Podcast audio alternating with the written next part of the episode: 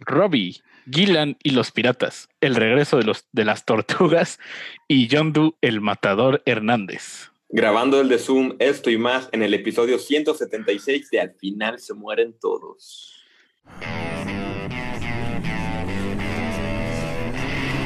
Cine, televisión, videojuegos. Al final se mueren todos.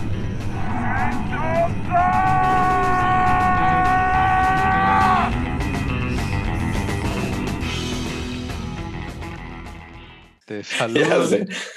Este, no sabemos si esto está mejor que la otra vez o peor, pero está. Ajá. Pero aquí estamos. Les prometimos que nos íbamos a aventar de nuevo a la albe- alberca sin flotadores. Y aquí estamos, episodio 176. De al final se mueren todos.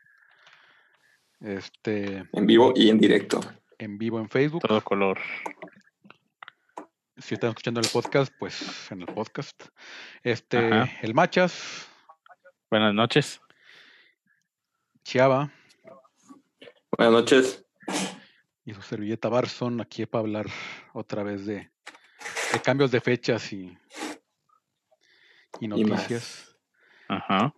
Que, bueno, ya se veía venir que otra vez cambiaron de fecha a Tenet para mi Sí. cumpleaños. Fechas de mi cumpleaños. Qué buen regalo. Ajá, Curioso queda que ahí. ahora- 12 de agosto. ajá, la mueven al 12 de agosto. Recordemos que en México la película va a estrenar el 14 de 14. agosto. Eh, pues ahora sí que todo esto ha sido consecuencia de que en Estados Unidos está repuntando todo esto. Y estuvo muy interesante. Leí el publicado que sacó Warner que decían, esta campaña va a ser diferente, la película va a tener un tiempo de exhibición mucho más largo del habitual. Estrenamos a media semana en un miércoles para que la gente tome sus decisiones y que no todo el mundo llegue al mismo tiempo a verla al cine. Y básicamente van a tener como un enfoque de la película está ahí, ven cuando quieras. Entonces, a ver Normal, ¿no? logran. Digo, No, pero lo, o sea, lo que esperaría sería ven a ver la película ya, porque ya. quisieras que renumerara inmediatamente. Sí. Pero pues ahora no va a ser su intención, va a ser más bien que sea. ahí va a estar y no hay nada más. Cuando quieras, Kyle. Ajá, exactamente.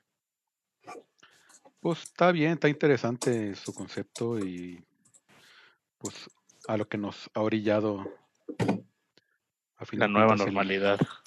Esta nueva normalidad. No, y que también. dicen que digo- va para largo. Y, y una película como Tenet, eh, dentro de, de, de- de mente de Chris Nolan, dicen que va a tener este, spoilers. Entonces también, pues también por eso les interesaba que la gente fuera a verla, ¿no? Al mismo tiempo, más rápido posible, para que no les contaran esos spoilers, porque sabemos que hay gente que le gusta contar las películas. Así es. Y una semana después, el 21 de agosto, este será el estreno de Mulan. El nuevo estreno, en, en teoría, ya, bu- Es- ya el bueno de momento, pero a ver qué, qué pasa de Ah. aquí al 21 de agosto. De Un marzo por a eso, julio y de julio a agosto. En China estuvo el, este repunte. Este también. Sí, pues quieren, es un mercado muy importante para esta película. Y en Estados Unidos, fallos. Pues también es importante que los cines de Nueva York y de Los Ángeles estén abiertos para que las, las películas les vaya bien. Y básicamente con estos cambios de fecha también se movieron los, las aperturas de los cines en Estados Unidos. Ya no van a ser el 15 de julio, que iba a ser con el estreno, con el reestreno de Inception. Ahora van a ser hasta el 12 de agosto con el estreno de Tenet. Pues sí, era como tantearle el agua a los frijoles con Inception. Ajá. pero igual le dijeron doble o nada, all in, y es Tenet, y si la gente quiere ver Tenet, que la vea. Sí. Y a ver si no la vuelven a mover, porque ahorita están empezando a cerrar todo en Estados Unidos otra vez en 16 estados, que la cosa está, está peor que como estaba antes, básicamente. Sí, porque ya saben lo que hay, pero ya es de que, ah, pues me Ajá. cuido, salgo cuidándome. Y eso pues está causando que en estos días sean los de mayor número de casos en varios estados de Estados Unidos. E incluyendo también aquí en Guadalajara. Sí, también nosotros Ahora nos está tocando está feo. peor. Por cierto, Macha, creo que ni tú ni yo le habíamos puesto grabar al audio. Chale. Uh, bueno, ahí estamos en vivo. Bienvenidos. Al final se muere todo el podcast de, Spotify. Ahorita te digo si está grabando. Ahorita yo ya. No, sí estoy grabando yo. Ah, ok, muy bien.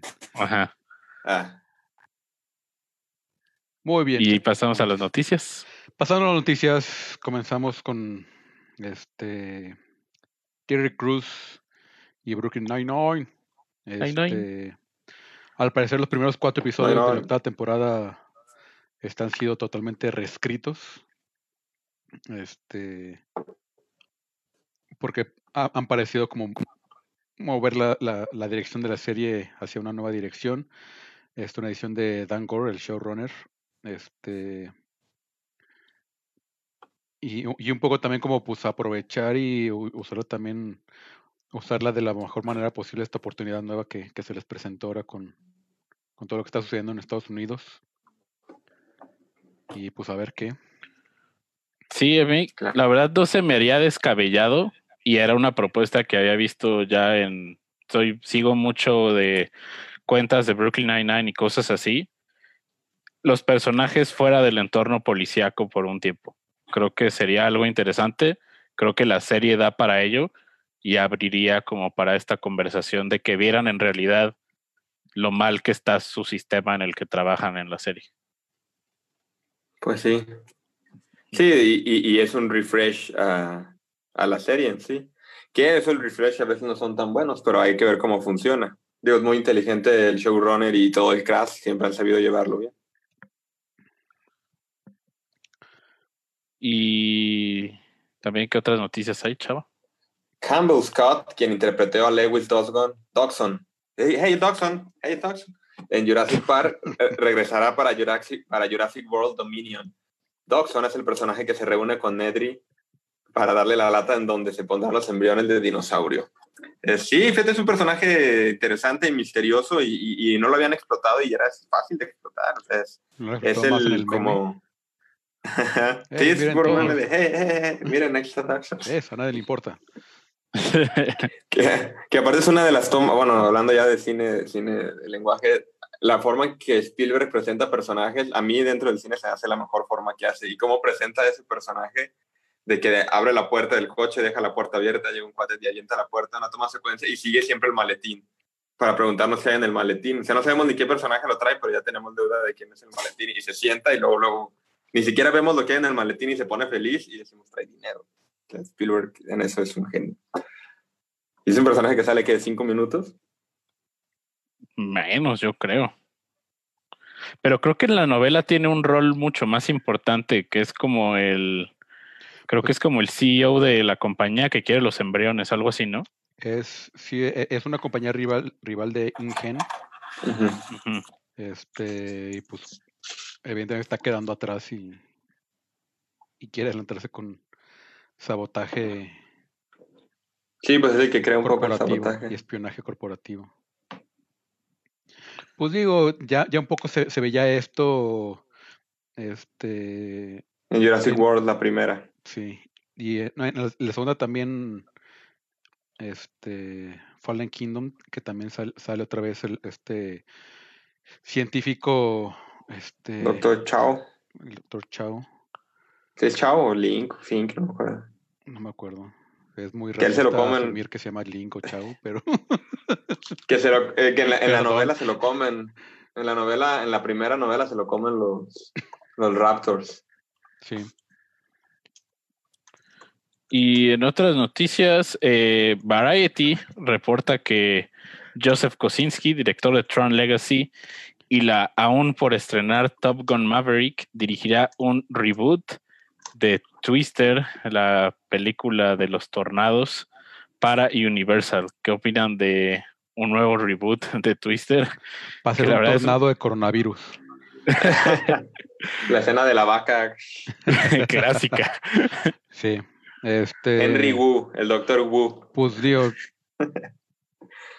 Era pues, racista pues- pues también. nomás por los efectos, porque digo, así que tú digas, uy, qué, qué avances en la, en la ciencia de este de- del, del estudio de los tornados, pues no sé si haya habido, pero pues no sé. Digo, Fíjate que la película no, se, no se me hace mal blockbuster. No, es, es entretenida. Este, Ajá.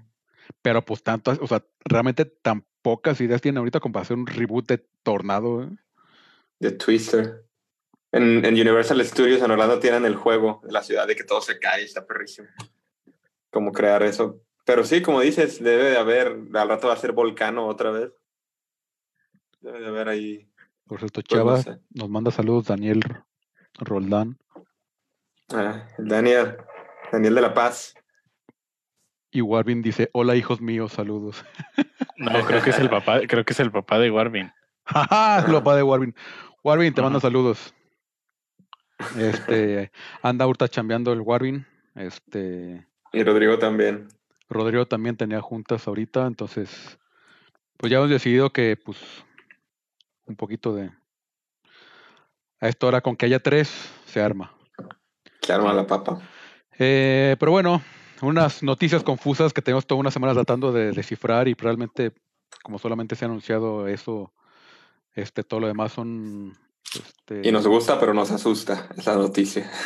Sí, ya se había anunciado que habían, estaban trabajando en un proyecto, este, Craig Mazin y Ted Elliott, este, con Karen Gillian, sobre Piratas del Caribe. Y ahora acaban de anunciar otro proyecto que al parecer, este, con Margot Robbie, este, escrita por Christina Hodson, este, que es este, quien escribió el, el guion de Birds of Prey. Este, pero luego, al parecer, este proyecto de Margot Robbie, estoy tratando como de hi- hilar, este, porque luego yo también me había confundido mucho. Al parecer, el, proyecto con Karen Gillian, este, lo, lo, lo- lo manejado con un reboot. No sabemos si sigue, en teoría sigue existiendo. No han dicho nada que se cancele ni nada, pero no ha habido mucha novedad al respecto. Y este sería como un, una historia dentro del universo de Piratas del Caribe. Un spin-off.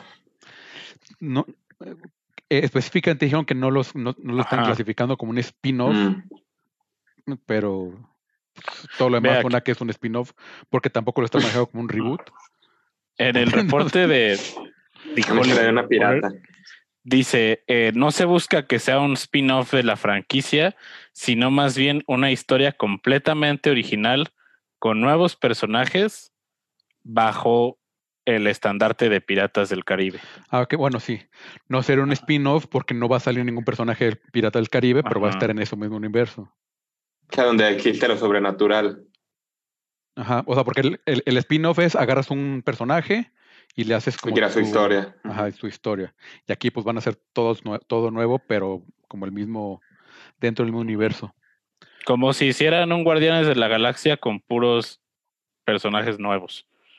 Sí, creo que alguna otra película ha hecho. Ah, como empezó la de Split, que al final ya vimos que era un spin-off, o dentro del mismo. Bueno, pues como Split, ¿no? Podría ser.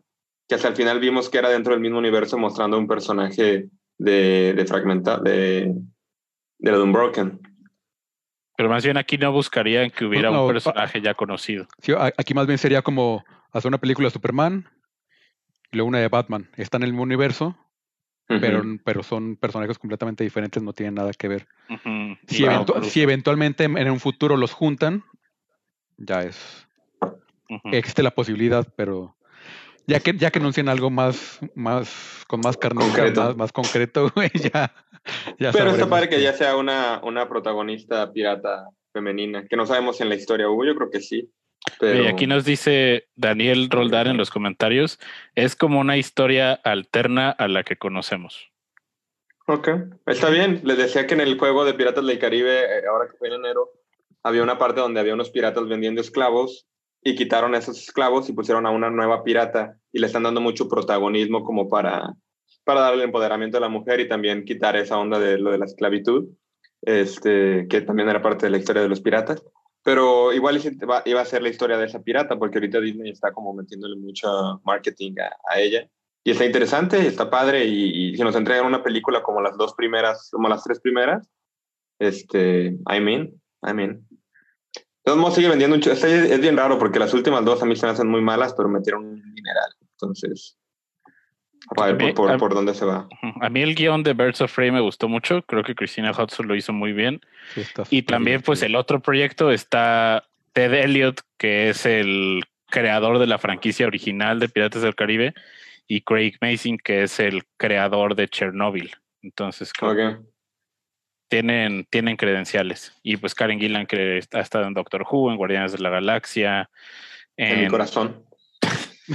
en Oculus, en ¿qué otras películas ha salido? Tuvo su serie. También tiene pero experiencia como directora En Yumanji. en Jumanji, ajá. ¿Dirigió Jumanji? No, no, no. Pero bueno, aparte Eh, de eso, seguimos. más reboots. Este, Chava. sí.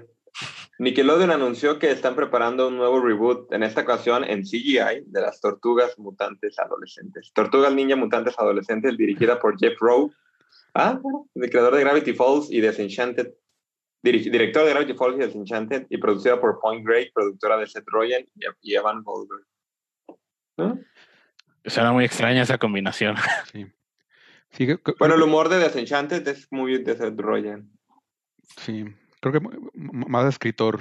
Este, este va, creo que va a ser su segundo, título su segundo título como director. Que el otro es una serie Connected que apenas va a salir. Todavía está en, en postproducción, creo. Este, Pero ahora el CGI, ¿va a ser motion capture o, o, o- o- cómo es eso de CGI? No han dicho mucho, más pues, me imagino que va a ser ahorita más este, pues como la última, yo creo, de del Tortuga Ninja, que era animación cel shade, o sea, también CGI, pero que parecía di- dibujos. Y pues les Sí, funcionó mucho el, el arte, eh, pero la serie como que el- al final como que no terminó de, era buena, pero como que no terminó de aterrizar. Encajar bien. Sí. Y bueno, en otras noticias, en conversación con Variety, eh, Anthony Mackie platicó un poco sobre The Falcon and the Winter Soldier, que será la primera serie de Marvel Studios para Disney Plus. Dijo básicamente que lo estaban grabando y tratando exactamente como si fuera una película, que nunca ha estado en un proyecto así y que pues es como una, una película de Marvel de seis horas. Estuvieron grabando un tiempo en Europa, después en Estados Unidos. Eh, parece- no han dicho nada de que la serie se vaya a atrasar, lo cual podría ser probable. Pero pues The Falcon and the Winter Soldier, que será protagonizada por Anthony Mackie y Sebastian Stan. ¿Qué opinan de que las series de Marvel son básicamente como películas? La están tratando con la misma magnitud. Sí, pues un poco eso, o sea, también como Mandalorian, que pues es al momento la serie más cara de la historia. Y si han usado la misma tecnología que usaron en Mandalorian, yo creo que por eso ha de ser la sorpresa de que nunca ha grabado así. Porque recordad que muchas series de HBO, Game of Thrones era como una película, pues. Tardan cinco semanas en hacer una escena y ese tipo de cosas. Sí, este. Pero digo, yo, yo creo que también e- ese tipo de películas, eh, que ese tipo de series, digo, hace 10 años no existían. No. Este, porque precisamente eso, o sea, e- e- ese presupuesto que tienen ahora las series, este, de 10 millones por episodio o más, o sea, es, pues era inaudito, o sea, con eso hacías una, una temporada entera. Ya sé. Y tomando quitando, cuenta- quitando el salario de, De los actores. Sí, de que- Jennifer Aniston. que, por ejemplo, en Es- Friends, que era un, un eh, millón por episodio por, para cada uno de los siete amigos. Y tomando en cuenta que Mandalorian fue la primera serie live action de Star Wars y eh, The Winter Soldier, ah, ¿cómo se llama? The Winter Soldier. ah, The Falcon Fa- and the The Winter The Falcon Soldier. Falcon and the Winter Soldier va a ser la primera de Marvel Studios, que en teoría dentro de la línea sería después de lo que pase, bueno, sería después exactamente de lo que pasó en Infinity War, ¿no? En Endgame. O en, en Endgame, perdón, en- porque, o en Spider-Man. Porque Bueno, sí. Que- que Black sería Widow como- es, es pre. Que sería como esta transición de, de Falcon a convertirse el, el nuevo Capitán Capitán, América. América. Sí, que de hecho Anthony Mackie ha platicado un poco sobre lo que podremos esperar de eso. Cabe decir que va a haber mucha gente dentro de la historia que no va a estar de acuerdo en que Capitán América le haya dejado el, el escudo a Falcon y que eso va a formar parte de la trama de la historia. Ah, está padre. Ah, que va a haber, o sea, que va a haber represalias de, de que él sea, o que haya intención de que él sea el nuevo Capitán América. Sí, pues también un Aunque, poco- un en el sentido de, y pues, ¿quién es el pinche Capitán América para nombrar a su sucesor? En el sentido de... Eh, porque Solo aparte el salvador del universo. el Como también él no tiene el mismo suero que Steve Rogers, ¿no? O sea, no tiene la misma resistencia que, que Mm, Sí, tiene no, el no- Capitán no es un super soldado, o sea, tiene, su, sus alas y su sistema Y de, su de drone. propulsión y eso, o sea, pero pues de ahí en más, pues es un, Un humano normal, un, un héroe humano. A ver cómo lo manejan. De hecho, está, bi- está bien. Eh, Hay un meme, ¿no? El meme de que dicen de que es lo que pasó en los Patriotas ahora que se fue Tom Brady y se lo dejó a Newton, ¿no? Ahí hicieron un, todo un ciclo de, este, el, el de Patriota se fue a Tampa Bay y el Tampa Bay se fue a, a Los Santos, el de Los Santos se fue a, Panthers. a las Panteras y las Panteras se fue a los Patriotas. El círculo de la vida. Sí. Eh, pero bueno, este, todo el elenco de The Voice hizo un live stream este, en el que anunciaron la, la segunda temporada que se va a estrenar este 4 de septiembre. Este, serie exclusiva de Amazon Prime. Si no la han visto, véanla. Si son menores de edad, no la vean. Porque es clasificación R. Este, violencia muy gráfica. Y muy buena serie. Muy buena serie, una como un o sea, to- todo lo que intenta decir y todo lo que tra- lo que lo deja entrever en el mundo de los superhéroes que tienen ahí dentro está súper oscuro y también un poco este muestra esta realidad incluso que ahorita están viendo en Estados Unidos del El abuso del poder. el abuso del poder y el clasismo y el, el machismo y el este Y el white supremacy. la supremacía blanca, sí. Este.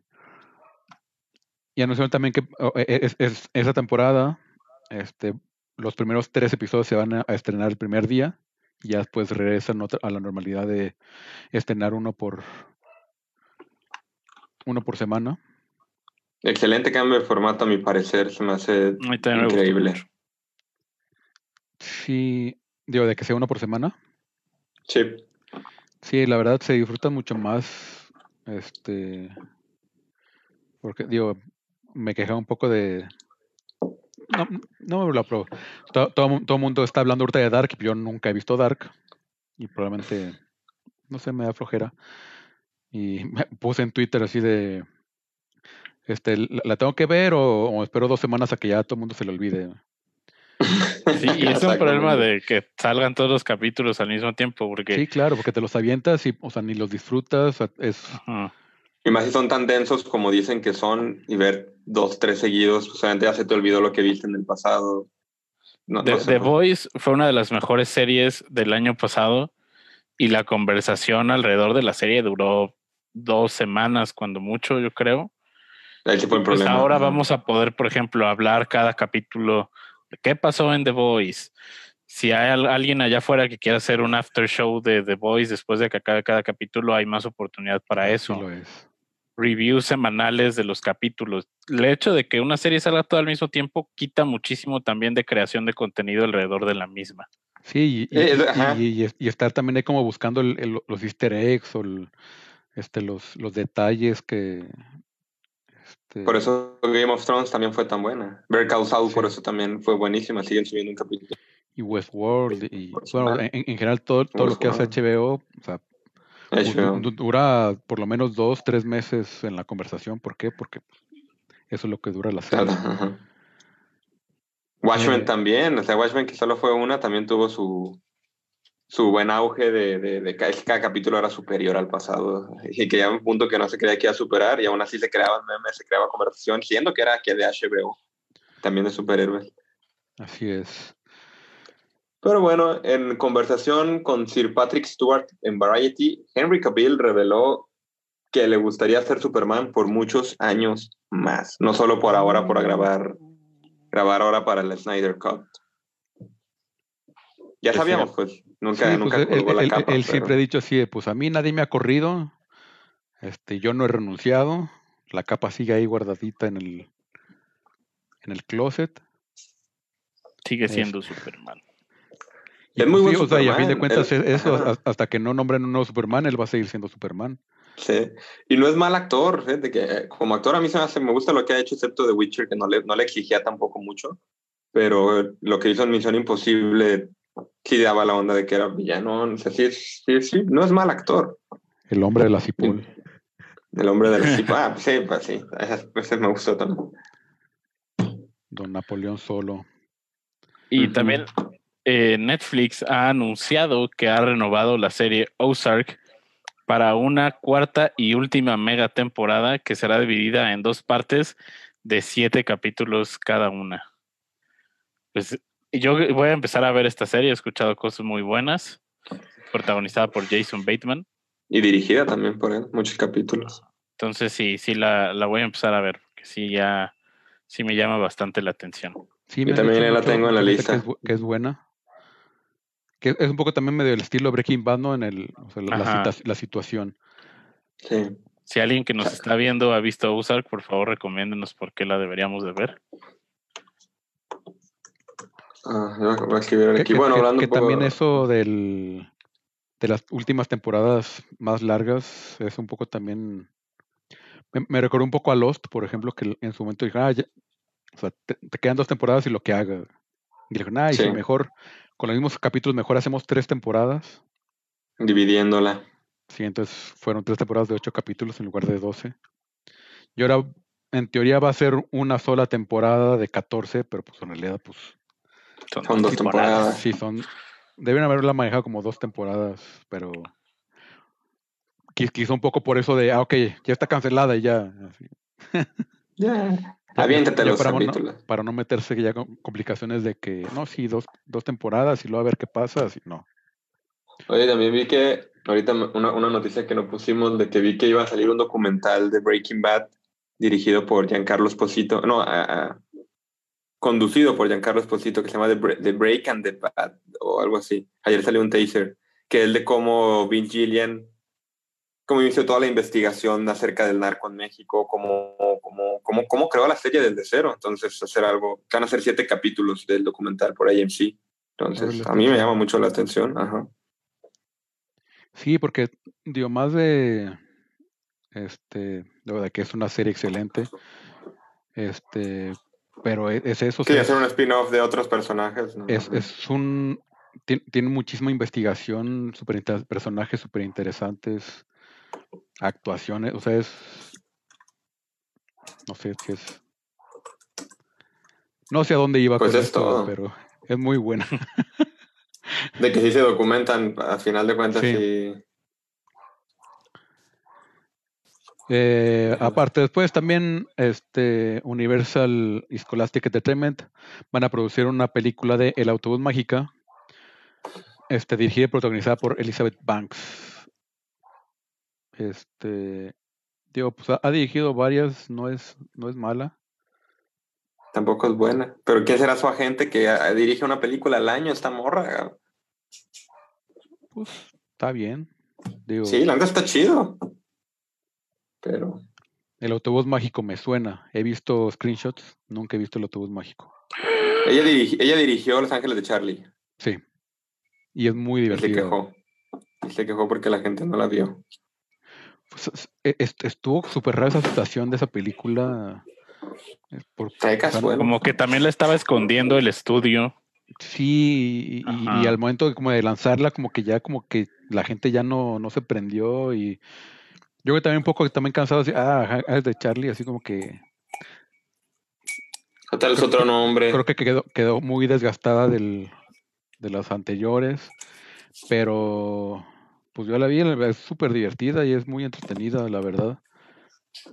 Este, y, pero también es eso, es como muy para pasar el rato, o sea, no es como, Memorable. sí, no es tan memorable. Pe- pero es, es buena. ¿sí? Pues ojalá Eh, haga un mejor trabajo ahora. También dirigió Pitch Perfect 2, que la verdad a mí me gusta bastante. Oye, La dos, y- que sale Anna Kendrick. La uno no me gustó. La dos no me acuerdo si la vi. Yo, y creo que también e- este, igual que el, el autobús mágico, igual que Los Ángeles de Charlie y Pitch Perfect, ya van como un público muy, muy, muy enfocado. Ah, También- lleva su, ajá, su target. Ese, ese es su jam de Elizabeth Banks. Ujú. Dice, Muy guapa Elizabeth Banks. dice Daniel que en cuestión de Dark, y creo que conviene más verla así seguida que esperar días para, para ver otro. Es una serie donde te puedes perder fácilmente y sí es algo lenta, pero está buena, aunque honestamente al final fue muy X, como que con un hueco que llenar, por si es recomendable. Yo vi la primera temporada y, y he visto, creo que la mitad de la segunda. Pero es que es eso, o sea, si es una serie que te puedes perder fácilmente, no es mejor ver un cap- el, el mismo episodio varias veces, como Westworld, por ejemplo. En. Westworld te puedes perder, voltea- volteas a ver un mosquito que pasó y ya te perdiste. Ya se te fue la onda. Mínimo la, Sí. la primera y segunda temporada. Sí. Eh, pues no sé, y quiz- quizá algún día la vea. Este, pero pues, no sé. Pronto no va a ser. Una semana después. David Leitch dirigirá Bullet Train, basada en el manga con guion de Zach Okernick o Okelwicks, Fear Street. Además, Anthony Fuki, Fukinawa, ¿es Anthony, Fu- no, Fuqua. Anthony Fuqua, Fuqua la Antoine producirá. Fuqua. Antoine Fuqua la producirá. ¿Quién es Antoine Fuqua, machas? Antoine Fuqua es el director de películas como la última de los Siete Magníficos. No Mm, sé si alguien la vio, está bastante buena. Yo, Entretenido. Eh, entretenida. las del Equalizer que sale Denzel Washington, Ah, está buena. la de Training Day. O sea, lo- las últimas.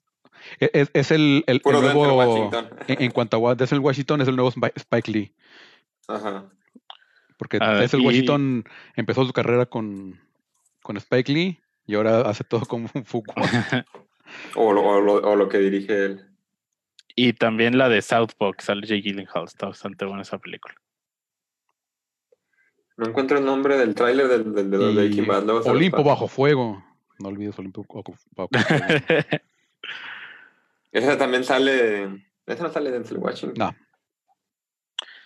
También en otra noticia de un nuevo proyecto para Netflix, Ava DuVernay desarrollará junto a Colin Kaepernick y Netflix una serie sobre los años de formación del antiguo jugador de la NFL titulada Colin in Black and White. Eh, pues Colin Kaepernick que fue, pues cómo podríamos decirlo, baneado de la NFL después de Pues fue, sus... pues fue muy criticado por este Ajá. por protestar con- con- por la brutalidad policial, simplemente hincándose durante el himno. Hace unos años, ¿no? Sí, hace, Hace ha- uno, hace- dos hace años. como dos o tres años que ya no juega, porque de repente le rescindieron del contrato y pues, na- nadie más lo quiso este, Contratar. contratar. Yo también, porque pues, ¿quiénes son los dueños de los equipos de la NFL? Pues güeyes ricos, blancos, republicanos. Hay un, hay un equipo que se llama eh, Patriotas. Y básicamente también, creo que hace poco pero, pero- salió el pero por ahí comisionado ¿eh? que los patriotas. Ajá. Sí, los Washington Redskins. Eh, hace poco salió el, creo que el comisionado de la NFL y dijo de que debimos haber escuchado a Kaepernick antes, una disculpa y pues muy tarde. Sí, también como que la que NFL sí, como que medio se lavó las manos y ah, pues, pues si no te quieren contratar, pues no te quieren contratar y ya. Yo no fui. Ajá. Sí, o sea, pues yo no hice nada. Y mira, Ava Ahí- DuVernay hizo la, una de las mejores series que tiene Netflix. Toda ahorita la gente que dice que lo mejor es Dark, tal vez porque no ha visto When They See Us, es una serie increíble. Son cuatro capítulos nada más. Y si lo maneja con esa misma tensión y ese mismo drama, va a ser algo increíble. Más y con... Y también es como serie documental. Algo pasa en la vida real, pero... Entonces, todo lo que haga Ava ha sido bueno, lo que ha hecho. Entonces, Yo y, y que no les sorprenda si, si Kaepernick regresa la próxima temporada, porque porque ya le pidieron disculpas. sí. Ya se dieron cuenta que, Y por con la ok, serie. por eso. O sea, ahorita que están todas las protestas y así de, ah, por eso era. Pues sí, güey. pues, No, y si va a tener la serie, pues va a ser el hombre del momento. Es como Jordan ahorita que volvió a ser Jordan. No, y, y, por ejemplo, Nike nunca, o sea, él siguió con, con contrato con Nike. O sea, Nike lo siguió apoyando. Sí, tuvo chido. una campaña ahí y también Sí. recibió muchas críticas y todo. ¿Qué otra noticia hay, Barça? Ninguna, ya. Este, no, este, hablando de Mahershala Ali, este va a encarnar a, al mítico gigante de Galveston, este Jack Johnson, el primer este campeón mundial de peso completo este, de raza afroamericana. Este, pero pues es, está súper interesante el proyecto. Es una miniserie, una serie limitada de HBO, producida por el propio Mahershala Ali y por este, Tom Hanks. Tom Hanks. Y dirigida por el mismo Ken Burns. Este, y pues está interesante. Esto es 1908, fue cuando se proclamó campeón mundial. Hace 112 años. Sí. Y creo que estuvo como, como siete años este, siendo el campeón. No, y Marshall Ali es, Ali es uno de los mejores actores en la actualidad, lleva dos Oscars. Así es. Entonces, este promete. Sí. Todavía no hay más información de cuándo le estrenan, según yo, pero este, pues está, pues suena como muy seguro ese proyecto. HBO, más producida por Tom Hanks, ya, nos, ya, nos, ya nos han dado varias series así y todas han sido buenas. Más Marshala Ali detrás ahí en la actuación, pues no vas a ver quién, quién va a hacer guion, pero sí. Noticias, ya no hay más noticias. Hay, una que es un poco chusca. Ah, eh, sí. estaba, un, estaba un encuentro de, de la primera película de los X-Men. Ah, sí, se metió Ryan Reynolds. sí. Ahí se, se, metió, digo, está como el, la batalla entre Ryan Reynolds y Hugh Jackman. Este, o sea, y de e, entró, hizo un, hizo un cagadero, invitó a Sophie Turner, invitó a, a este, ay, se me fue Macaboy. De, Macaboy. Este, y todo el mundo así como, ah, perdón, este, pensé que era reencuentro de Game of Thrones y se, salió Sophie Turner. Macaboy pensé que era reencuentro de no sé qué y se salió. Ya como también Patrick Stewart, ah, bueno, con permiso, ahí se ven. Esta morra que es Storm, se me fue el nombre ahorita, este, pero también. Halle Berry. Eh, Halle Berry. Este también se salió, este, todo el mundo salió, se quedaron Ryan Reynolds ahí. bueno, ya que estamos solos, es un encuentro de Wolverine, invitó a este... Sabertooth. Ajá, Sabertooth, que este Liam, ¿no? ¿Qué? Live, Live, Shader, She pinche nombre raro que tiene ese cabrón. Este, ya vi que se conectaron el pollo y el palm, saludos a los dos. Hasta el DF y eh, hasta Durango. Liv Schreiber. Liv Schreiber, casi, casi latino, de pura memoria. Este, digo, e, es, una botana ese, ese, par. Este, todo lo que se avientan, pero también fue el, el reencuentro. Y todo es increíble. De Ferris Bueller, Day Off. Que, que, al final hicieron un. Ryan Singer ni lo mencionaron, ¿verdad? No, este. El, el, el, reencuentro de Ferris Bueller estuvo chido porque al final hicieron como un pequeño homenaje a John Hughes. Este, y ahí sí salen personajes desde, o sea, salió Chevy Chase haciendo escenas, salió esta, esta mujer de Mi Pobre Angelito, eh, ah. mucha, mucha, mucha gente este, recordando sus líneas y este, no me a John Hughes que, hace como unos 10, 11, 12 años que, que falleció. Y, pues, y que escribía guiones en dos semanas. Sí. el, el, de Ferris Bueller se levantó en seis días. Está mal la cabeza. impresionante. Y de hecho es una de las anécdotas que, que un, guionista está hablando, este, no con ni con quién, pero sí de, güey, o sea, ve esta película, es perfecta, ¿te imaginas lo que se ha hecho si se hubiera tardado siete días, lo que iba a conseguir? ya sé. Y pues, pero bueno, en otra noticia ¿viste Sí, pero... Ah, iba a dar una... Perdón, Chava. ¿Qué? ¿Qué pasó, Chava? En la otra noticia graciosa que hasta tiene que ver que James Gunn le sorprendió también. Yandu el matador crossover. Hernández. Yondu. Este, no mames. O sea, por además no se tardó ni 24 horas en. Pero hace cinco días salió como que la foto, ¿no? De que cuando Sí. eh, eh, ya descubrimos quién es Doe y el matador y él jugó con eso a su favor de maneras Porque más increíbles. muy bien hecho su, su cosplay. Y la música y todo. Sí. Somos fan del matador. Tan, ta, ta, tan, Ahora que es una ta, estrella ta. TikTok, al parecer.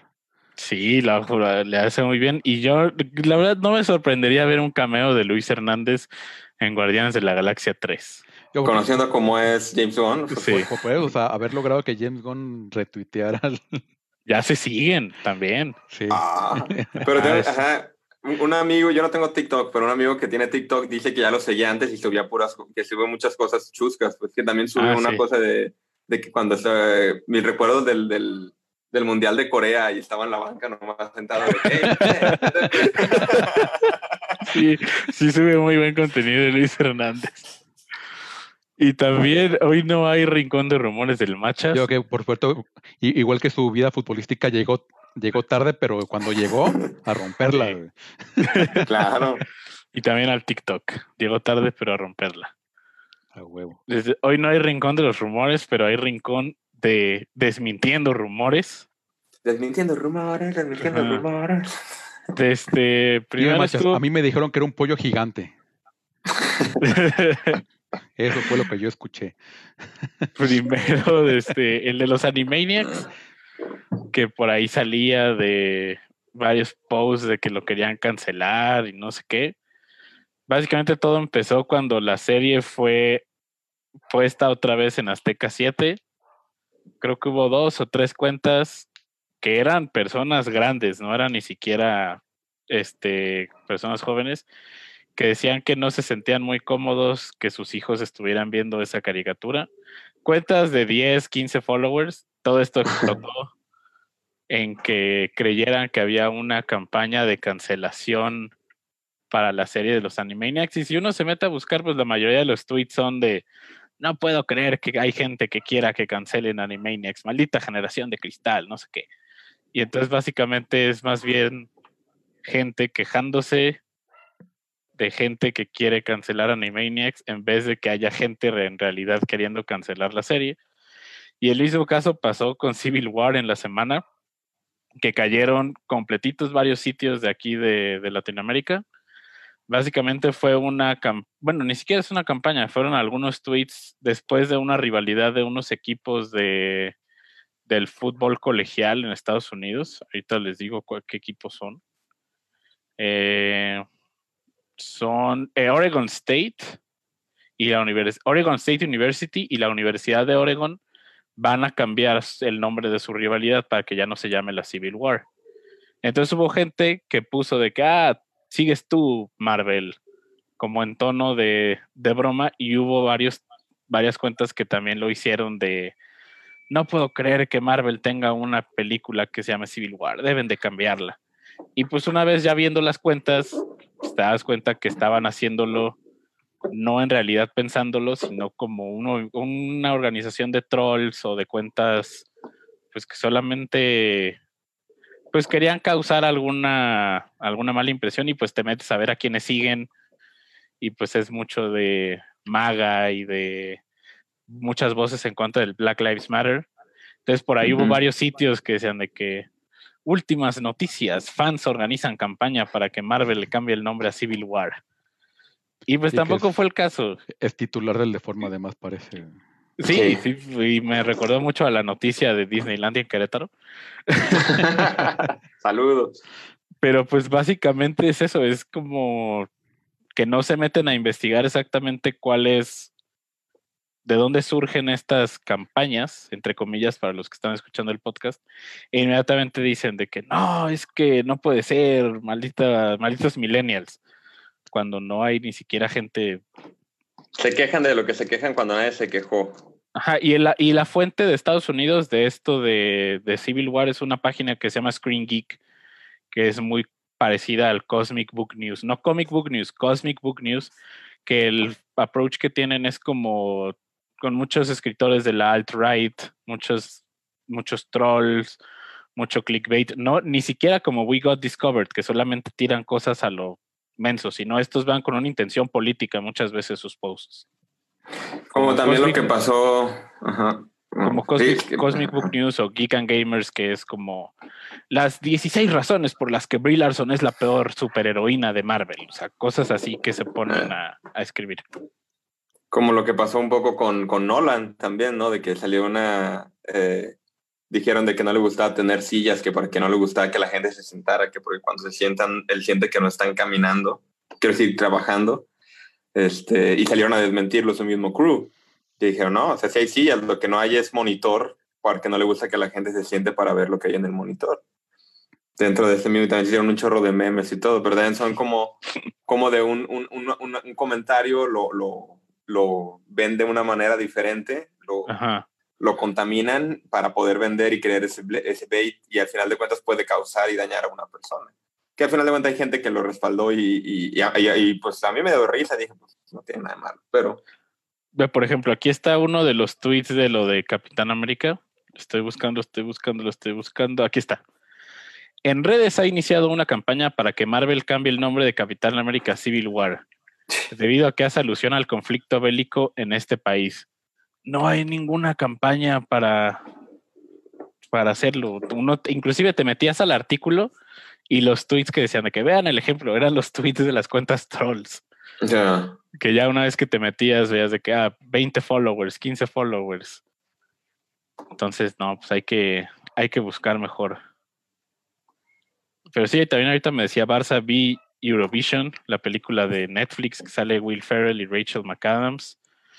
Ah, está, está bien, tiene, está muy extraño porque tiene momentos muy, muy altos, como un gran número musical en donde entran cameos de varios antiguos concursantes de Eurovision y tiene momentos muy, muy bajos que principalmente son en los que la película tiene que recurrir al humor de Will Ferrell, que no es de mi agrado. Entonces eso pues no ayudó mucho a que disfrutara la parte, las partes de la película en que él sale, porque creo que Rachel McAdams lo hace muy bien y Will Ferrell lo hace muy mal.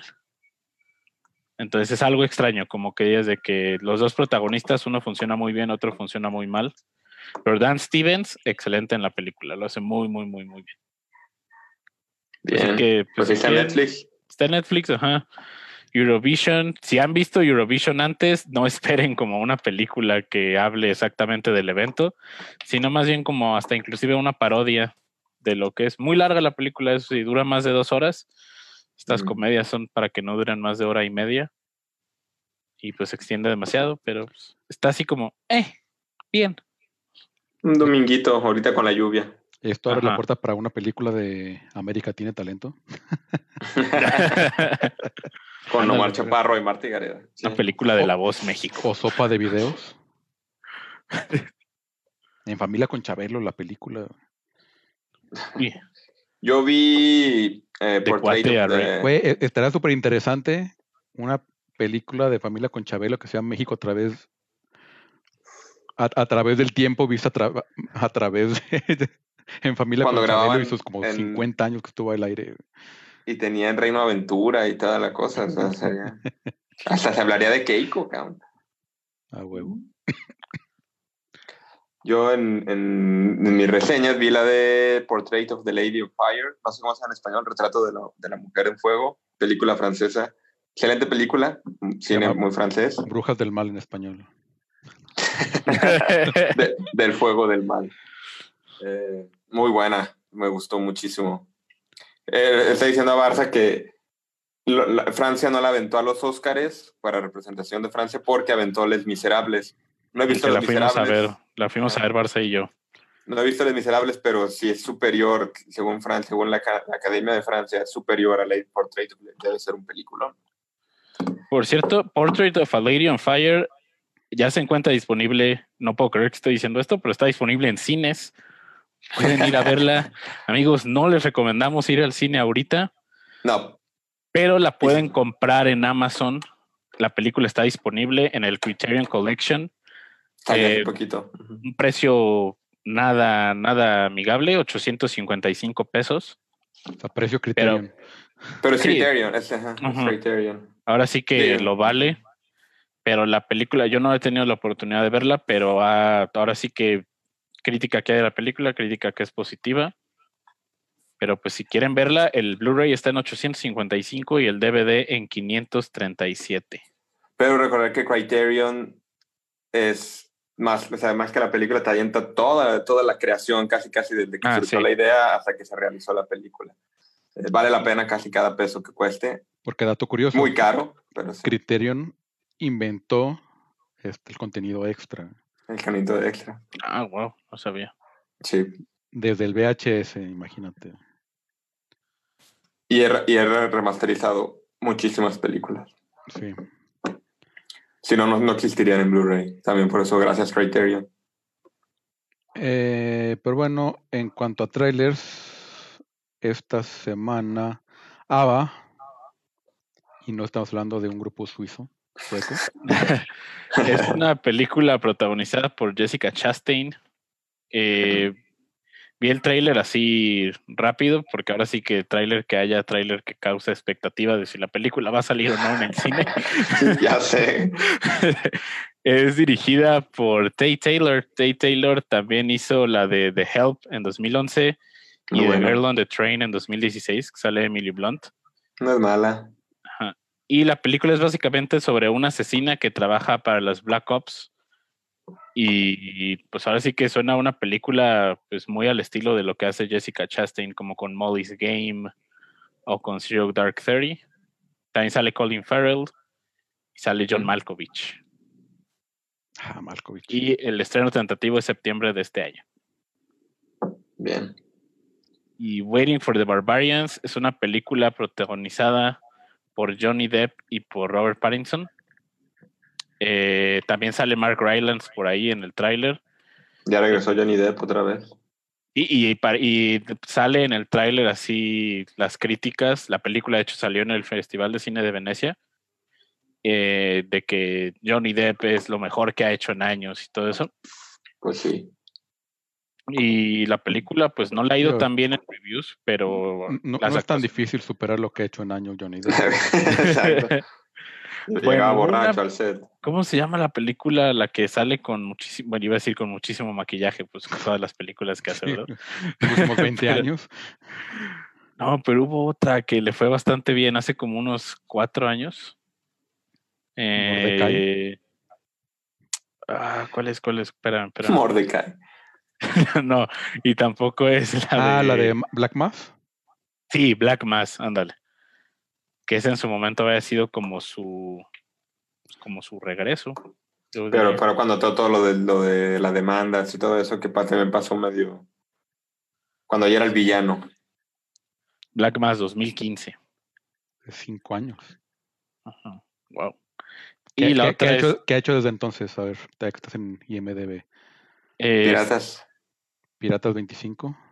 Piratas 25, las de Harry Potter, Uf. las de Animales Fantásticos. Ha hecho. Ahí voy, ahí voy. Aquí está IMDB.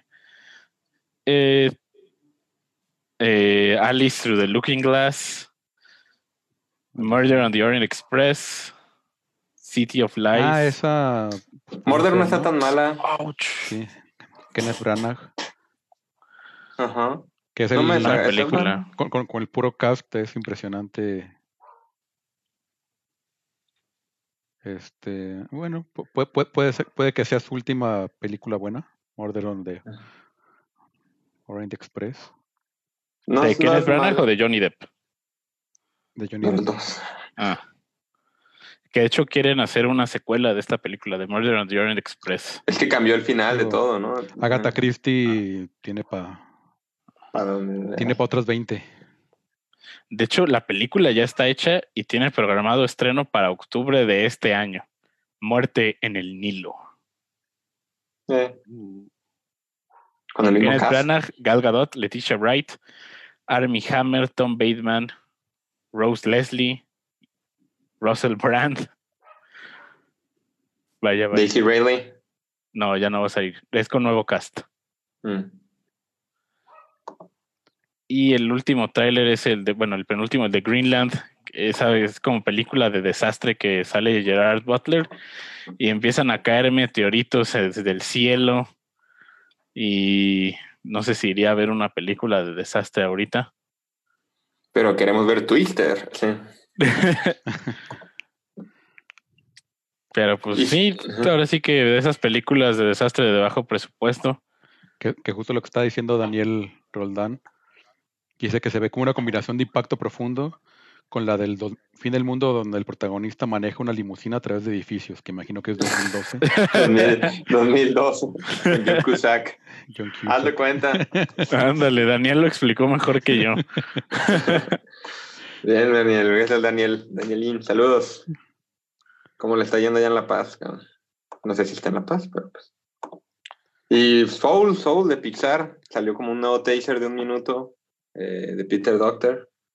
Entonces, que pues co- como que tengo como que se, se están guardando como que las cartas este, muy pegaditas porque digo no saben cuándo se va a estrenar no, y, tampoco. y- y también Pixar sabe que no necesita como decir mucho para que la gente vaya a verla digo simplemente con que sea la, la nueva la, o la- la siguiente película de Pixar ya es suficiente para que la gente vaya Y más cuando, sí, y más cuando Peter Doctor es, habla por sí solo por su nombre. Todas las que ha hecho han sido pues, las más grandes de Pixar, casi casi. Este, yo vi que no había, visto, no había visto, pero en uno de los recuerdos de Inside Out, en una de las burbujas de, de fondo, se ve recuerdos de las películas que ha hecho. En una de las burbujas se ven los de Monster Inc., luego se ve en otra de las burbujas, se ve la casita del The Up, luego se ve uno, este, los personajes de Buscando a Nemo, o sea, sus easter eggs los dejan ahí en, en los recuerdos de, de Inside Out. Ajá. Entonces, Soul, a ver qué tal. Recordando que él es ahora el, el, el headmaster, el CEO de Pixar, de- con la salida de las. Este. Entonces, su primera película como, como CEO. que Ma- Macha tú tenías el esta idea de platicar de nuestras películas favoritas de Pixar Sí, pues ahora como no hay tantas tantas noticias, se me ocurrió el tema y también quienes nos estén escuchando en vivo ahorita, nos platiquen cuál es su película favorita de Pixar. Chava reveló la suya en el chat y qué bueno porque era la misma, entonces voy a decir otra. entonces, si quieres, pe- empezamos contigo, Barça. ¿Cuál es tu película favorita de Disney Pixar? Creo que tendría que ser precisamente Inside Out. Este. Creo que una, una es, es algo que me pasó, un, un choque cultural muy parecido a lo que me pasó cuando regresé de Barcelona aquí a, Mm. este, que de repente así como todo lo que solía hacer allá, de repente aquí puf, fue como borrón y cuenta nuevo, estuvo súper bizarrísimo. Este, afortunadamente no perdí contacto con mis amigos de Barcelona, que sí pasó un poco al contrario cuando me, me fui a Barcelona, perdí mucho contacto con este con mis amigos de aquí de México. Este, y sí, creo que me pega mucho cada vez que la veo. Por eso mismo. De Peter Doctor. Sí. ¿Y tú. Chava? Fíjate que es bien difícil eh, elegir una película. Creo que es más fácil decir qué películas son malas de Pixar. Solamente hay dos malas. eh, o tres. Es bien difícil decir porque tienes, eh, tienes un top 3, pero las top 3 calificadas como de la misma manera. Eh, para mí es este Ratatouille, ah, que de hecho ayer cumplió años de estreno, tres años es, es su estreno. Ayer la vi. Cor- ¿Eh? La están pasando en un canal de, de Disney. Y por lo mismo la pasaron. Por todo lo que habla del arte. Es Brad Beard eh, la dirige. Eh, leí una carta de Brad Beard que dice que, que el, el speech que, que la crítica de Ego, eh, él, cuando la que él no sabía cómo terminar la película y no sabía cómo hacerlo que él no fuera villano, que se fue a su casa, eh, está hablando con su esposa, no durmió todo ese día y nomás escribió esa, esa hoja. Que no escribió, no, no, no arrancó, no nada, se sentó, la escribió y dijo, esto es lo que va a decir Ego. Y pues la neta es como, como mantra para los críticos que deben de tener hoy en día. Eh, cada que la veo me causa muchísima emoción. Es imposible casi, casi, es imposible casi, casi aguantarse las lagrimitas con, con una, cualquier película de Pixar, pero Ratatouille sí me medio destruye y al mismo tiempo me inspira y, y me levanta. Entonces yo creo que sí, Ratatouille. Wally también la quiero muchísimo, me encanta, pero Ujú. Ratatouille es, es, es Ratatouille. Todos podemos Pues- crearlo, no importa de dónde vengamos. Exacto. Y ese es un mensaje que a mí me gusta mucho de Ratatouille, como de cómo rompe paradigmas de el talento puede venir de cualquier lugar, puede venir en cualquier presentación. Y pues Ujú. qué más que literalmente una rata sea el mejor chef de Francia. Claro. Y yo me iría, la verdad es Ratatouille, pero para decir otra, Cualquiera es- es válida ahorita. ajá, la de Los Increíbles. Los Increíbles, me encanta esa película. De Brad Bird también. Sí, de Brad Bird. La relaciono también mucho a mi infancia porque me acuerdo mucho verla por primera vez. Y es como tomar el... Eh, eh, está bien cabrón eso que tú realmente tú creciste con Pixar. sí, Sí. 95 Porque- fue la primera. Sí. Toy Story, ajá, yo nací en el 96. Los Increíbles salió en 2004, tenía 8 años. Buscando a Nemo salió en 2003, tenía 7. Entonces sí, sí crecí con Pixar. Y la de Los Increíbles, ahora sí que por encima de cualquier otra, a lo mejor excepción de Ratatouille, como que resuena conmigo en eso de Nostalgia. la nostalgia y también como esa dinámica de meterle al misticismo de los superhéroes, como ese valor de como que ahí todos son los peces fuera del agua y eso se me hace muy interesante. Y también la historia, se me hace, ya saben los escuchas de este podcast, soy un ferviente creyente de la teoría Pixar,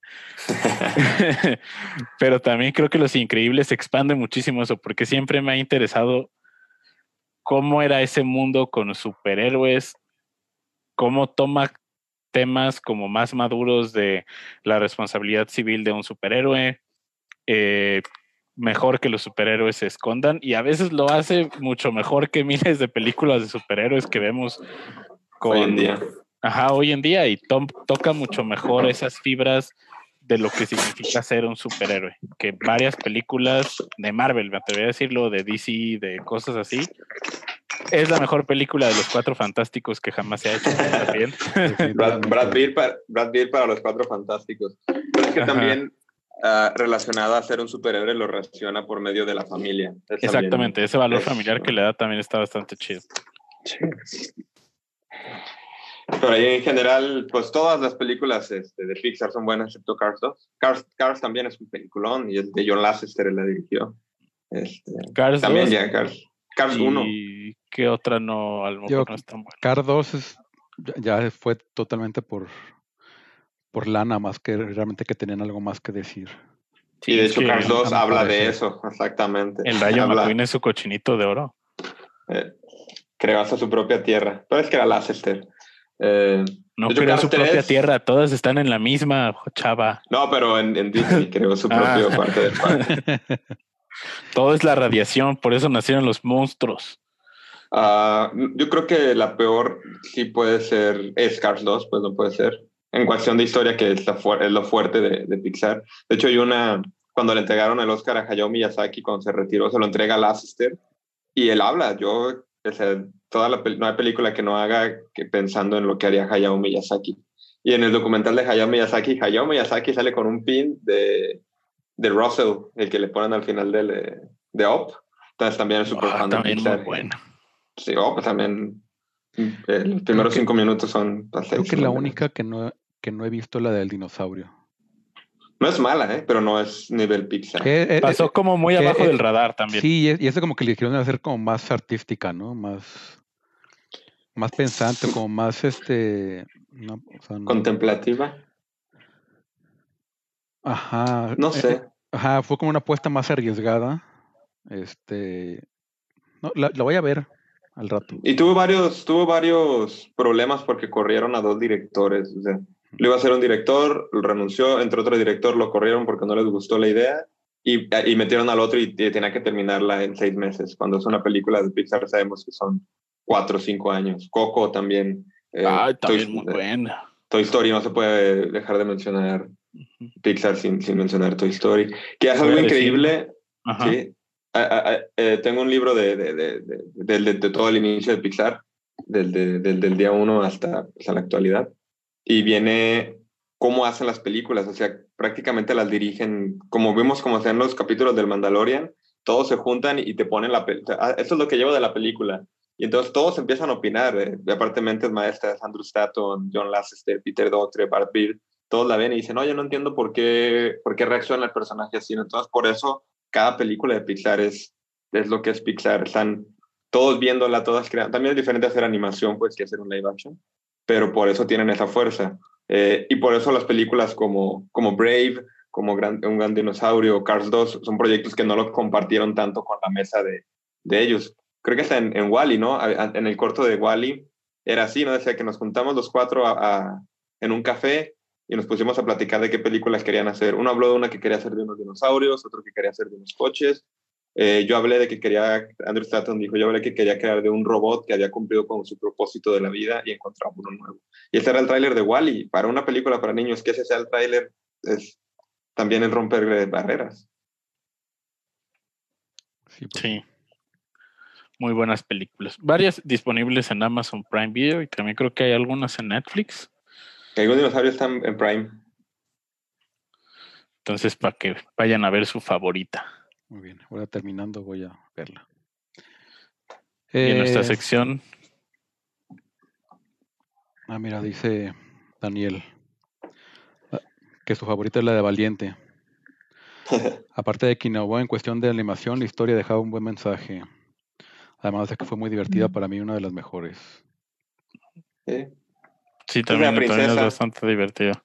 La princesa de Pixar. Yo la vi hace poco, no, no la había visto hasta hace poco. Y sí es. Y, y, creo que es una de las bases de la teoría que dice Machas de, sí. de Pixar, de que es Boo. La, Boo es la abuela, tiene dibujado a Soli en la pared. El león, el león, el oso puede hablar, entonces es la primera muestra de magia que funciona para que los animales hablen. No, no, ahí empieza todo. Ya después es todo lo de la guerra nuclear y cómo los cauches toman la personalidad de sus antiguos dueños. ¿Para que le dimos? Y como el arbolito, la plantita que mes que planta Wally es el árbol de bichos. Y esos animales están afectados por la radiación que se emitió después de tanto tiempo de basura en, nuestro planeta. Y los animales parlantes evolucionan a los monstruos, los cuales viajan al pasado para recuperar la energía de los humanos. Eh, no, no, esto también vemos animales que hablan en, Buscando a Nemo. ¿Por qué no hay humanos en Cars? Porque se convirtieron en coches. Toda la teoría de machas tiene sentido, más no el real. Pero está padre. Y también es algo increíble que todas las películas tengan sus easter eggs. Como en todas las películas, bueno, no sé ustedes, pero yo siempre busco la, la, camioneta de Pizza Planeta. Sí. Que ahí como la de ahí tiene... además que trae easter eggs de de las siguientes películas. Entonces, o sea que, o sea que es muy, muy curioso que así, pues es un easter egg que no vas realmente a entender hasta, hasta dentro de cuatro o cinco años que salga la siguiente película. Claro, en Monster Inc. se ve Nemo cuando entra el cuarto de Boo, ¿no? Sí. Eh, pues bueno, ¿qué, ¿qué vieron esta semana que recomienden? Eh, yo les voy a recomendar, ya terminé de ver la serie de 1994, muy, muy buena. Eh, ah, les voy, a les voy a recomendar que si han visto Supernatural y dejaron de verla como yo, le vuelvan a dar una oportunidad. Gasté más tiempo del que me gustaría admitir tratando de encontrar exactamente en dónde me quedé. es un mega problema eso con las series largas. Fue algo muy, muy confuso, pero estoy casi seguro que ya sé dónde me quedé. Me quedé en la temporada 12. Supernatural ya va a terminar con su quinceava temporada. Para la próxima eh, semana estoy casi seguro que nos vas a decir, llegué como a la mitad de la 12 y me di cuenta que ya la había visto. no, es que eso ya me pasó. Ah, ya me pasó. Estaba viendo unos cambios y dije, esto ya lo vi. Y sigue esto. Y si pasaba esto, dije, ya. Pero Supernatural, yo la empecé a ver uh, como en 2013, la dejé de ver pero la serie estaba contemplada que terminara en octubre de este año, creo, pero a consecuencia de la pandemia es la única serie que se va a retrasar para que su final sea hasta el próximo año, hasta mayo, entonces hay Supernatural para un ratillo más. Ah, y de verdad, viéndola, hay cosas como que me acuerdo que decía, wow, esta, esta serie tiene dos spin-offs fallidos, este, tantos cambios de elenco, personajes que reviven de la nada, y digo, este es mi tipo de serie. y no, de verdad es... Ve, lo, lo mejor de. Supernatural, y lo, lo insisto y siempre lo defenderé, son las primeras cinco temporadas. Es una serie cinco. pues ajá. aparte a partir de la sexta.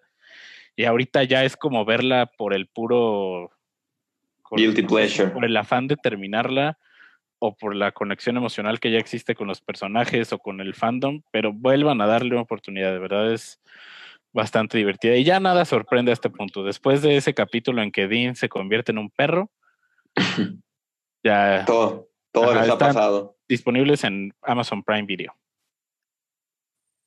Pues sí. El problema también es que son, son- son 24 capítulos de 40 minutos. Sí, hay mucho relleno. Eso tiene que estar seguros. Hay muchísimo relleno de Supernatural. Y también, se, como tú dices, se perdió, llegó al absurdismo porque al principio hasta tenía un poco de terror y suspenso Sí. y todo, y luego se hizo más comedia. Y, y Es una cayó. serie que empezó como los hermanos Winchester cazando monstruos, aprendiendo del lore de mitología norteamericana, y ahora ya después se convirtió en una serie de ángeles y demonios, fin del mundo, eh, han salvado como ocho veces. posesiones, la oscuridad, eh, que regresa Lucifer, que no regresa, que ahora está su hijo.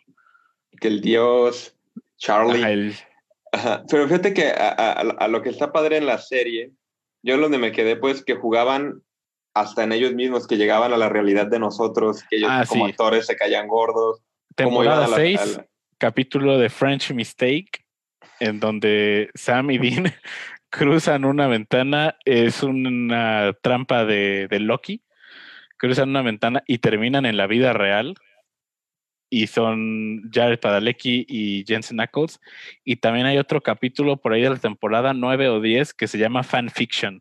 que entran a un Comic Con. ¿no? Como un Comic Con. Van, sí. ajá, como a, es un musical de ellos organizado por unas niñas de secundaria, que también es como muy autorreferencial a la serie. Y pues ya se están divirtiendo haciendo lo que queda. Aunque también siempre fue desde el principio, que había un cuate que escribía los libros desde ellos. Ah, sí, que era, no, que sin era Charlie. spoilers, pero sea, Ah. es Chuck. Ajá. Chuck, Chuck, Chuck. Charlie es el personaje de Felicia Day. Sí, es cierto. También de Ajá. los personajes favoritos. Con Sí, Bobby. también hay un fandom de los hermanos Winchester dentro de la serie. Eh, O sea, hay gente que se los encuentra y dice que "Oh, eres Sam y eres Dean Winchester. Oh, Dios mío, puedo tener tu autógrafo. Dice Daniel Roldán que el episodio de Scooby-Doo. Ah, no lo he Ah, visto. también el, episodio crossover de Scooby-Doo, sí, sí, sí. de verdad, sí, es una caja de monería supernatural. Pu- Pueden ver por mi cara que no tengo ni idea de qué están hablando. no, es muchísimo cosa. Yo no pienso retomarla, la verdad. Igual iba de Scooby-Doo, ¿Tú, pero Chiava, qué ves aparte de Portrait of a Lady on Fire? Portrait of Lady of Fire. He visto mucho Kurosawa, mucho Spielberg. Y Atrápame si puedes, qué película tan más. Espérate. Es ese tipo de cine porque no hay aquí, vuelvo a decirlo. Eh, terminé Nosferatu, eh, que es una novela de Joe Hill, el hijo de Stephen King, que está en Prime. Son ocho capítulos. No está mal como serie. Buenos tintes de terror, este, como, como adolescente. Vi que va a salir la segunda temporada y que el primer capítulo, o acaba de salir dos capítulos, acaba de salir el segundo capítulo, y el primero lo evaluaron muy bien, que es como 10 años después, una onda así, 11 años después. Eh, me gustó, ya había leído el libro, eh, Zachary Quinto es, es, es el antagonista, que me hizo bien. La terminé de ver y no tenía muchas cosas que ver. Eh, eh, vi el primer capítulo de la serie que dijo Barça, me gustó, este, sí quiero seguir viéndola. Y pues estaban como entre ¿Cómo se llamaba en español? y- No ¿Te acuerdas? Dispatches from Ah. Elsewhere se llama en inglés. pero- Dispatching for Elsewhere. ajá. Mensajes de. o algo así. Señales o no símbolos. No acuerdo. Y. Ah, me puse como que a ver dónde me había quedado en Dark y me pasó eso como dice Barça, de que puse el primer capítulo de la segunda temporada y dije, ah, ese ya lo había visto. Luego vi el, vi el segundo y dije, ah, también ese ya lo había visto. Y voy como en el quinto, ya que se acabó la, la segunda temporada. Este, pues no se me hace mal, no se me hace como el boom que tiene. Siento que hay cosas mejores, pero está padre, pues. está- está- no está mala, no está mala. Para ser alemana, siento que para ser alemana me gusta más Babi- Berlín Babylon, pero está chida. Está chida, la neta. Yo creo que no vi Barça. nada nuevo. Vi. Bueno, podcasts en YouTube. Este, me aventé el de United Apart de Ferris Bueller, que era de hace rato. Lo cual desencadenó en, en ver este Ferris Bueller, por supuesto. y vi también este Breakfast Club, Breakfast Club Uf. este, bueno, que, que- que fueron las que encontré también en, creo que uno está en Prime y otro está en Netflix, creo. No sé cuál, cuál en cuál. Este, pero lo estaba viendo también el, el The Darkest Timeline, el podcast este con Ken Jeong y, y el otro güey de Community, el güero. Que Ujú. irónicamente ahora se me, ahora se me olvidó el- Majeo, Majeo. John, Ma- Jo- John McHale. Este, y ahora te- invitaron a Seth Green, que es muy, curioso que estaba en estaba platicando una anécdota del, del, del buen Tony Scott. Este, que, porque él salió en la de Enemigo Público. Mm. Y que Will Tony Scott, ca- cada que a, él, eh, a, a- a Seth Green se, se refería como Buffy. Eh, tú, Buffy, no sé qué era chingada. sí, pues sí. se me hizo muy cagado. Y, y eso se encadenó que viera mi, mi película favorita de Tony Scott, que es Spy Game. Este, Sí, pues, muy bueno. oh, eh, fue, fue mu- mu- mucha nostalgia toda esta semana. Volver al futuro también me la, me la aventé el, el domingo. Pero una que me encontré que no había visto era la de Game Night. Uf, peliculón. Está muy, De- muy buena. Con Rachel McAdams. ¿no? Sí, Sí. Y Jason Bateman. y Jason Bateman. Que, Excelente película. Sí, que me, me- me acuerdo que usted- la, la habían recomendado, pero no, este, pues no me había dado el tiempo, ni, ni me la habían topado, la verdad, también. Este, pues sí, muy buena. La cual- cualquiera de esas se las recomiendo, entonces son peliculones. Hablando de Tony. Scott, cualquiera de Tony Scott también. Tony Scott, buena. realmente, qué filmografía tan, tan Que en paz, buena. que en paz descanse. Ajá. Así es. No llegó al punto de su hermano de empezar a hacer películas malas, de- ya sé. intentando retomar viejas glorias. Que e- e- eso es lo que más molesta, e- eso es lo que más molesta de Ridley Scott. O sea que lo, lo que hace nuevo es bueno, pero intenta hacer cosas como, o sea, Superarse. Ajá. o sea, intenta retomar cosas que ya las dejó hace 30 años, este, y no le salen. Por eso me da mucho miedo la secuela de Gladiador. Pero el de Cruzada no es muy mala y ahí estaba, no estaba tan mal. Fue, creo que lo hizo después de Gladiador. A mí No Dominó de. Tony Scott, yo creo que es la que más me gusta. Pe- Pero, por ejemplo, la, la cruzada, la versión del director, dicen que es mucho, mucho mejor que. Aunque también tiene a, a Orlando Bloom de protagonista y tampoco es un buen actor, pero habrá que buscarla, la, Tony la Scott. del director. no, no, no sé. es- eh, no, la, la de Juego de Espías. Uf, Sí, es muy buena. qué peliculón. Y también, este. ay, se me fue el nombre, la de. El último Boy Scout.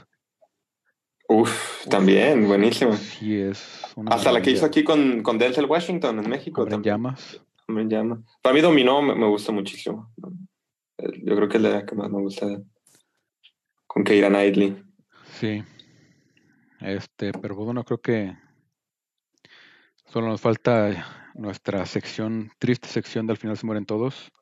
Donde recordamos también a Tony. Sí, el, el Tony Scott.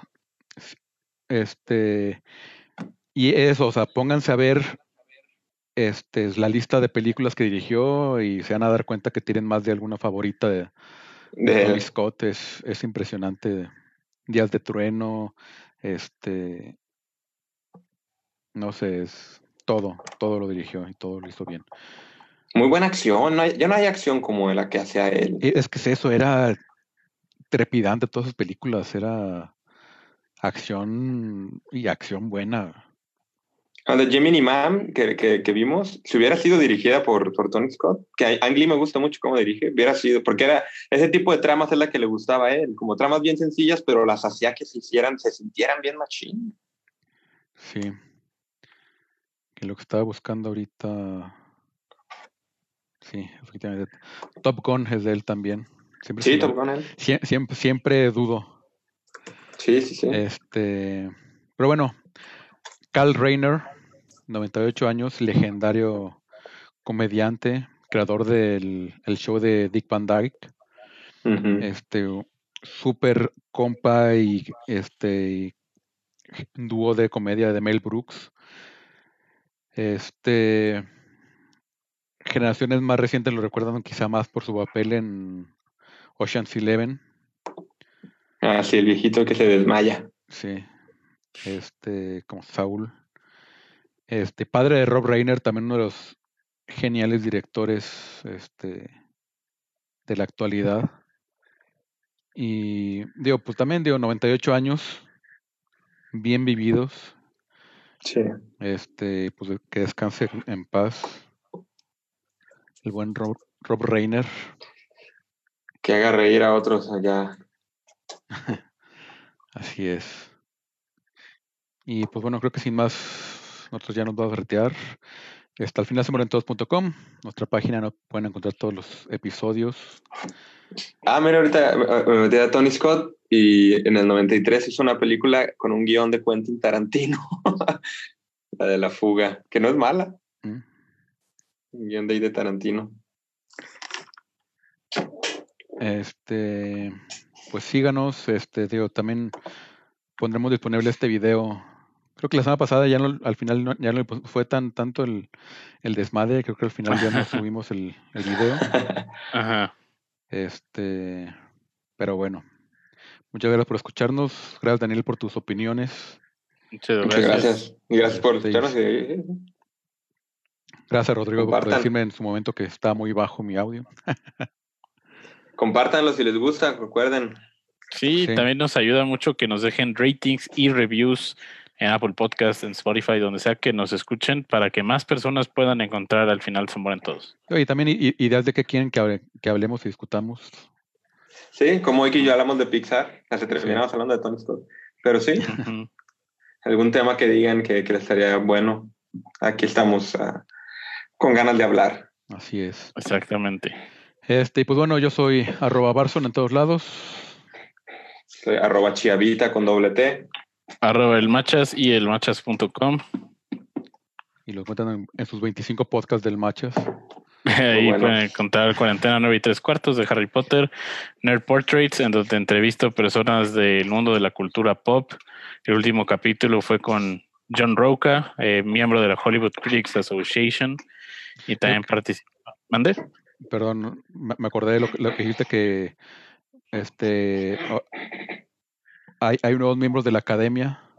Ah, sí, cierto, hay nuevos miembros de la academia. Está por ahí Franco. Miguel Franco, Bien, mexicano. Aparicio, Bien. eh, ay, ¿quién nomás estaba? La directora de The Farewell, creo. También está Aquafina. Bien, también está chido. Está Michelle Franco que, que nomás lo pelaban en, en Cannes. Canes. Sí. Sí, ahora sí que hicieron el esfuerzo de que sea más, más diversidad en la academia, eso se agradece. Arraigadas no lo metieron, ¿verdad? No sé, la verdad. Ah, Y, no sé, él no creo.